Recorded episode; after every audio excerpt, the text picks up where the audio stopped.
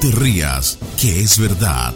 Las noticias que no importan a nadie, pero que a todo el mundo espelucan. Con Don Monasterios. Que Dios te dé el doble de lo que tú me deseas a mí. La ciencia descubre que la envidia buena existe. Según la Real Academia de la Lengua, la envidia es la tristeza o pesar del bien ajeno o el deseo de algo que no se posee, pero la verdad es que eso es quedarse en la superficie desde el punto de vista psicológico, porque si hurgamos en la, esta emoción humana tan desagradable, nos damos cuenta de que hay mucho más tela que cortar.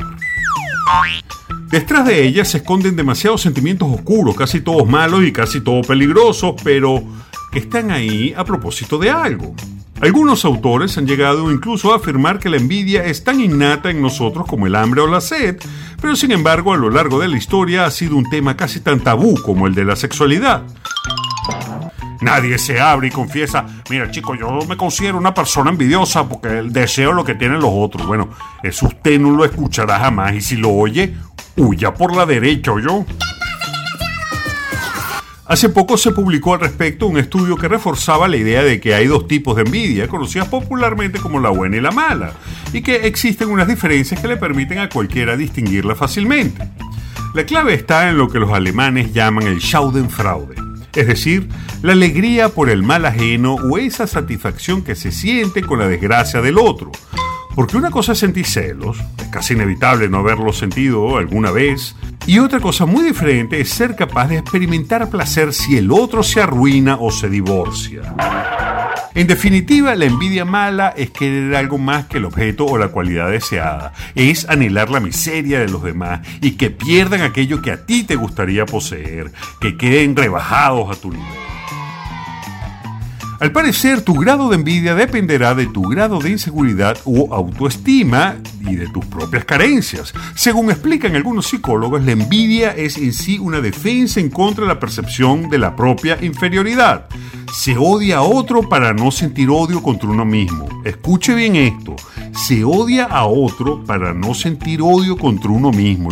Lo que quiere decir que si usted envidia es porque se siente menos y tiene un ego golpeado que merece que tú te revises.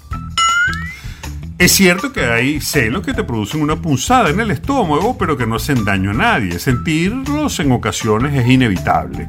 Eso que uno siente cuando ve a alguien en las redes sociales que se la pasa en una rumba y monta en un yate y una nave mientras uno anda por puesto. Si lo sientes es envidia porque lo deseas para ti.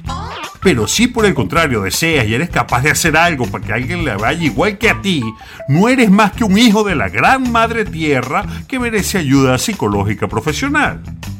Entonces existen dos tipos de envidia y al parecer es normal. El problema es cuando se convierte en una obsesión y hasta en una acción criminal.